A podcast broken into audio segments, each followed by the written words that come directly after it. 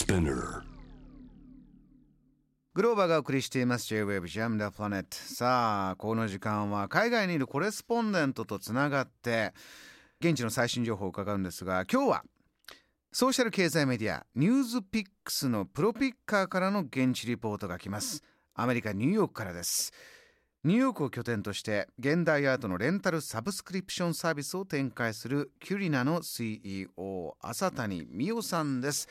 朝谷さんよろしくお願いしますよろしくお願いします。えージャム・ザ・プラネット初登場ぜひリスナーにご挨拶お願いしますはい、朝谷美代と申します。あのニューヨークでアートのレンタルサービスを展開しております。あのよりアートがあの親しくあの身近な関係になるようにあのサービスを展開しています。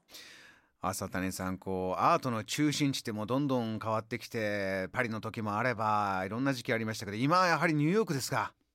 そうですね。やっぱりアートと文化の都市なので、あのいろんなイベントがあのここではあの次々と企画されていますね。今モダンアートど真ん中ニューヨークどんなトレンドというか風吹いてますか？そうですね。結構ポップアートとかあのストリートアートなどが結構流行ってますね。至る所でストリートアートがあの見られます。こっちだと。朝谷さんストリートアートが盛り上がってるとこの朝谷さんのアートのレンタルサブスプリクシサブスク サブスクリプションサービスっていうのはストリートアートをなかなかレンタルできないですもんね。どんな感じでやられてるんですか？そうですね。でもあ最近だとストリートアーティストも結構キャンバスに作品描いたりもするのでそういったアートも、はい、扱ってますね。あとアートの形態自体が変わってきて別にキャンバスじゃなくってもスニーカーとかバスケットボールとか定義が変わってきてます。なんかそのそういうものとこうファインアートの壁がどんどん壊れてるっていうのがねニューヨークのまさに新しいところだなと思います。では朝谷さんそちらの現地最新ニュースまず何を届けてくださいますか？とまずはえワクチン接種が急速に進んでいることですね。うーん感じますか身近で？そうですね。あの、まあ、よくアメリカの人口3割はほぼ2回目の接あの接種が終わってるっていうふうに言われてますけど、私自身接種があの終わりましたので、あの、かなりほっとしてます。そうですかあの日本ですととにかく進んでないしこの不安に思う声も日本は結構多いというのはこれ現実であるんですが浅谷さんはもちろん日本の価値観もお分かりになってでアメリカでお暮らしになって接種を受けてどうですか？その今感じているところどんなことですか？うんと、やっぱり接種が終わったので、その、外に出ることが、前は恐怖があったんですけど、あの結構いろんな人がニューヨークはいるので、で、地下鉄も、日本はすごくあの安全で綺麗ですけど、あのニューヨークの地下鉄は結構汚いので、うんあの、そういう意味だと外に出るのが楽になったっていうのと、あといろいろこれからできることが増えて、すごく楽しみと期待がすごい高まってます。朝谷さんはこのニュースより、えー現地のリアルをということでインタビュー生の声を取ってくれたんですってはい、あの、現地のあのワクチン接種が完了した人にちょっとインタビューしてみました。どんな方にインタビューしてくれたんですか？と彼女は今ブルックリンに住んでいてコロンビア大を卒業去年卒業したえー22歳のあの女性の方なんですけれども、うんブルックリンって結構あのニューヨークの中でもコロナが流行ってたところだったのでなるほどあのワクチン接種が終わってホッとしてるそうです。ではその声、えー聞いていただきましょう And I'm generally really happy and relieved actually uh, about how systematic and fast this process has been. People are obviously very excited about being able to go out again in the summer, and I'm pretty sure that's what um, President Biden is hoping for as well. Um, I'm already seeing parties and concerts being scheduled for June or July because everybody has this hope and belief that, you know, we will achieve herd immunity by then. という、まあ、really happy とってもハッピーなんだよから始まりましたが朝谷さん大体こんなこと言ってるっていうのを教えていただけますか はい。あの、えっと、ワクチンの普及がここまで計画的にスピーディーに進んでるっていうことを、とても嬉しく、そして同時に安堵していますと。で、バイデン大統領も計画していた通り、まあ、ここまで順調にいけば、7月、8月ぐらいには集団免疫が達成できそうなので、まあ今までの生活が戻るという期待が高まっていて、えパーティーやコンサートなどもすでに計画されつつありますというふうなことを言っています。朝谷さんワクチンのニュースと同時にまた世界各地でとまではいきませんけれども、まあ、インドとか、まあ、イギリスでも一時ありましたこの変異株。安心したところにぐんと来てしまって大変だというニュースもありますがその辺りは今アメリカではどんなふうに捉えられてますか？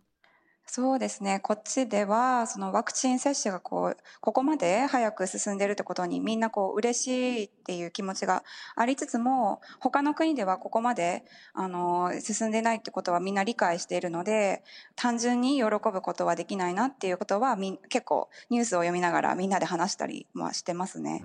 で、あの、バイデンが、あの、先日、ワクチン接種完了した人は、マスク外していいよっていうふうなことを言った人は、ニュースが流れてましたけれども、ええ、あの、必ず、まだそれでも30%の人しか終わってないので、まあ、まだまだこう、気は緩むことはできないっていうような感覚は共有されてると思います。うん、なるほど。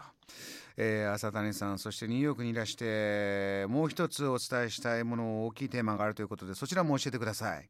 はいえっと、そうですね、アジアンヘイトの高まりについてなんですけれども、あの、かなり、あの、最近だと、あの、乱射事件だったり、電車の中での暴行事件など、ほぼ、ま、毎日アジアンヘイトのニュースがこちらでは流れてます。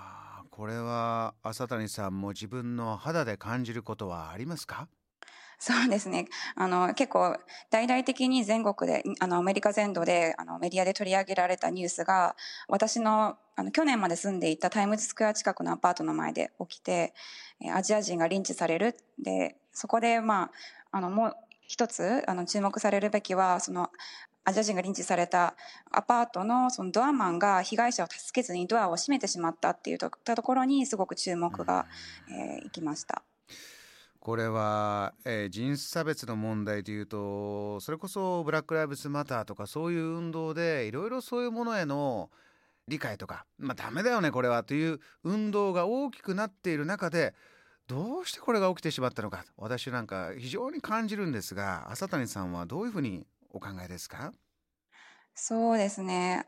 今回の事件で言うと、そのドアマン個人がかなりソーシャルメディア上で非難を受けて、で、最終的にその、そういった抗議の声があまりにも高くて、かつ、アパートの前でデモも起きてしまったので、最終的にそのドアマンが解雇されるっていう、あの、結果になったんですけれども、あの、よくよく考えてみると、これは、あの、システムマチックな、その差別なので、その一人を解雇したところで問題を解決しないんですね。うん、なので、こう、社会全体として、この、黒人もそうですけど、アジア人に対しても、そのマイノリティグループに対対する差別をなくしていくっていう動きが社会制度的に起きないと解決しないのかなっていうふうには思っています。この人種差別問題の中にこのアジア人に対してというものが大きく今クローズアップされている大変悲しい形でですけれどもね、えー、クローズアップされていると